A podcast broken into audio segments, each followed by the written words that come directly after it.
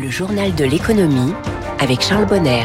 6h49, l'économie au scanner de Radio Classique. Trois titres. Les distributeurs et les industriels reprennent les négociations dans un mois avec l'espoir que les prix commencent à baisser ou arrêtent d'augmenter. Le Japon perd sa troisième place d'économie mondiale, délogé par l'Allemagne et en pleine recherche d'une rolleuse efficace. Et puis l'Arabie Saoudite va organiser la Coupe du Monde de football en 2034.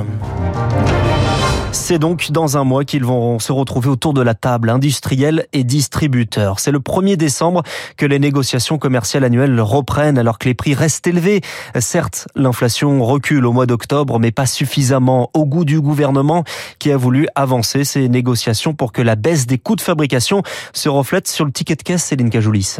Dans les enseignes, des centaines de négociateurs sont dans les starting blocks pendant six semaines. Dans les boxes de négociation, ils vont enchaîner les réunions avec plusieurs centaines de fournisseurs pour discuter des prix, des emplacements dans les rayons et du calendrier promotionnel.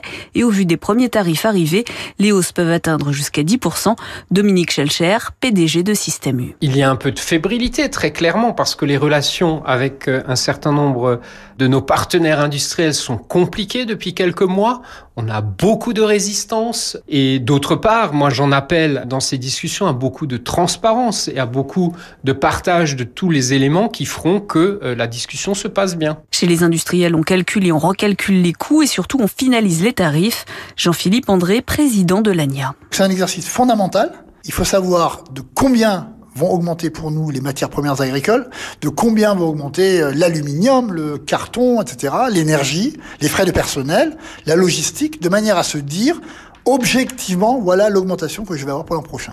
Et après, ça va se traduire dans un tarif. Les négociations dureront moins longtemps. Elles se termineront le 31 janvier à minuit pour répercuter au plus vite les éventuelles baisses de prix. Céline Cajolis du service éco de Radio Classique. Pour lutter contre cette inflation, les banques centrales ont choisi d'augmenter leur taux directeur, mais il semblerait qu'il y ait comme une tendance à ralentir le rythme. La Fed, la banque centrale américaine, a donc décidé de garder ses taux entre 5,25 et 5,5%, surprise par la vigueur de l'économie américaine.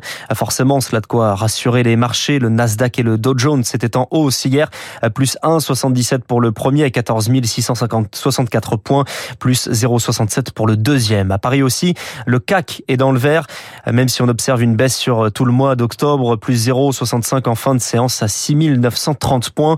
Au Japon, même chose, hein, le Nikkei se porte bien en ce moment à plus 1,21% à 31 987 points. Un peu plus tôt, hein, dans la nuit, le Premier ministre japonais a annoncé un plan de 107 milliards d'euros pour relancer une économie japonaise qui souffre et qui perd sa place de troisième économie mondiale au profit de l'Allemagne qui s'en sort malgré le Covid, malgré la guerre en Ukraine. Mais cette performance allemande, c'est aussi le miroir d'un lent déclin japonais, Eric Kioch. Un déclassement, oui, mais d'abord conjoncturel. Les mesures du FMI se font en dollars et favorisent les monnaies fortes comme l'euro. Le yen, lui, ne cesse de reculer face au billet vert, mais cela n'explique pas tout. Le mal est plus profond, avance la spécialiste du Japon, Valérie Niquet. C'est aussi une société qui vieillit et peut-être moins projetée vers l'avenir, marquée par un certain nombre de lourdeurs en termes de décisions, de rénovation des grandes entreprises. Conséquence, une consommation en berne et un marché de l'emploi tendu. L'entreprise à la japonaise est un modèle rigide qui avait permis l'émergence de géants et fait du Made in Japan un argument. Mais aujourd'hui, c'est avant tout un frein. Le Japon était à la pointe de toutes les innovations. Euh, c'est beaucoup moins euh, le cas. On cite souvent l'exemple de Sony qui n'a plus mis sur le marché de produits extrêmement innovants depuis longtemps. Mais le savoir-faire nippon reste une valeur sûre et l'archipel a encore des arguments à faire valoir. Tempère Joachim Jean, spécialiste Asie chez Mansartis Gestion. Il y a encore des segments sur lesquels le Japon est leader au niveau mondial, notamment au niveau de la technologie de la santé, l'automatisation industrielle et un vrai potentiel qui peut permettre justement à la croissance de se matérialiser dans les prochaines années. D'ailleurs, le Japon prévoit une croissance de plus 1,8% cette année, tandis que l'Allemagne anticipe une récession à moins 0,4%. 6h53, les médecins libéraux vont-ils obtenir une hausse de leurs tarifs de consultation? Leurs syndicats et l'assurance maladie reprennent les discussions aujourd'hui. La hausse d'un euro 50 l'an dernier n'a pas suffi à empêcher une grève au début de l'automne, mais depuis une lettre de cadrage du ministre a calmé les esprits. Franck Devulder est le président de la Confédération des syndicats médicaux français.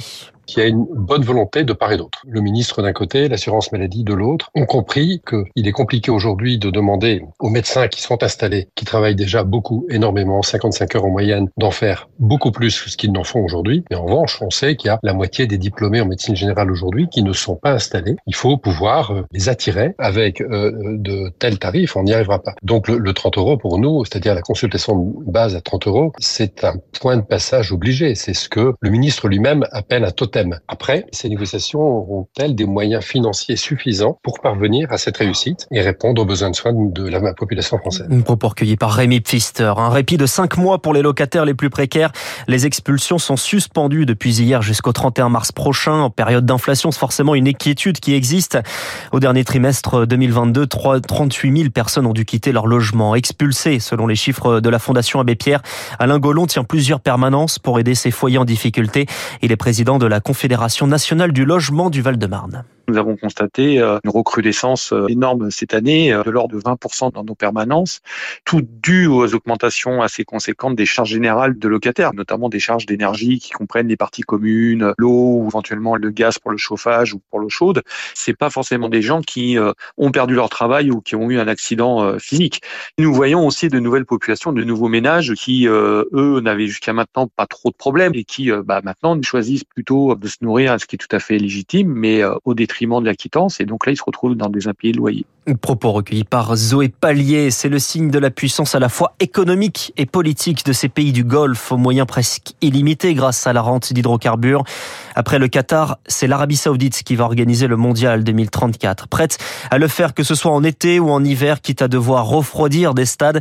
Évidemment, il y a la question écologique, la question des droits de l'homme, mais cela devient presque secondaire. Raphaël Le Magaoriec est spécialiste de la géopolitique du sport pour euh, les organisations comme la FIFA ou le CIO, euh, organiser euh, des grands événements dans des pays qui n'ont jamais eu accès à des grands événements et qui possèdent une manne financière conséquente, c'est l'assurance d'un événement réussi. Et notamment encore plus quand ça a lieu dans des pays qui sont des pays autoritaires. C'est-à-dire qu'il n'y aura pas de manifestation euh, politique à l'encontre de l'organisation de tels événements. Donc euh, c'est l'assurance euh, d'avoir vraiment aucun obstacle devant eux dans, dans l'organisation, excepté la présence forcément des, des ONG par rapport aux questions qui ont trait aux droits de l'homme. Un propos recueilli par Nina Droff. Et puis si vous l'avez raté, le marché des biens de luxe, c'était la chronique de Natacha Valla. C'était ce matin à 6h20. Vous pouvez la retrouver en podcast sur les applications ou sur radioclassique.fr. Il est 6h56. 6. Dans un instant, vous retrouvez la météo. Et puis David Abiker et ses invités.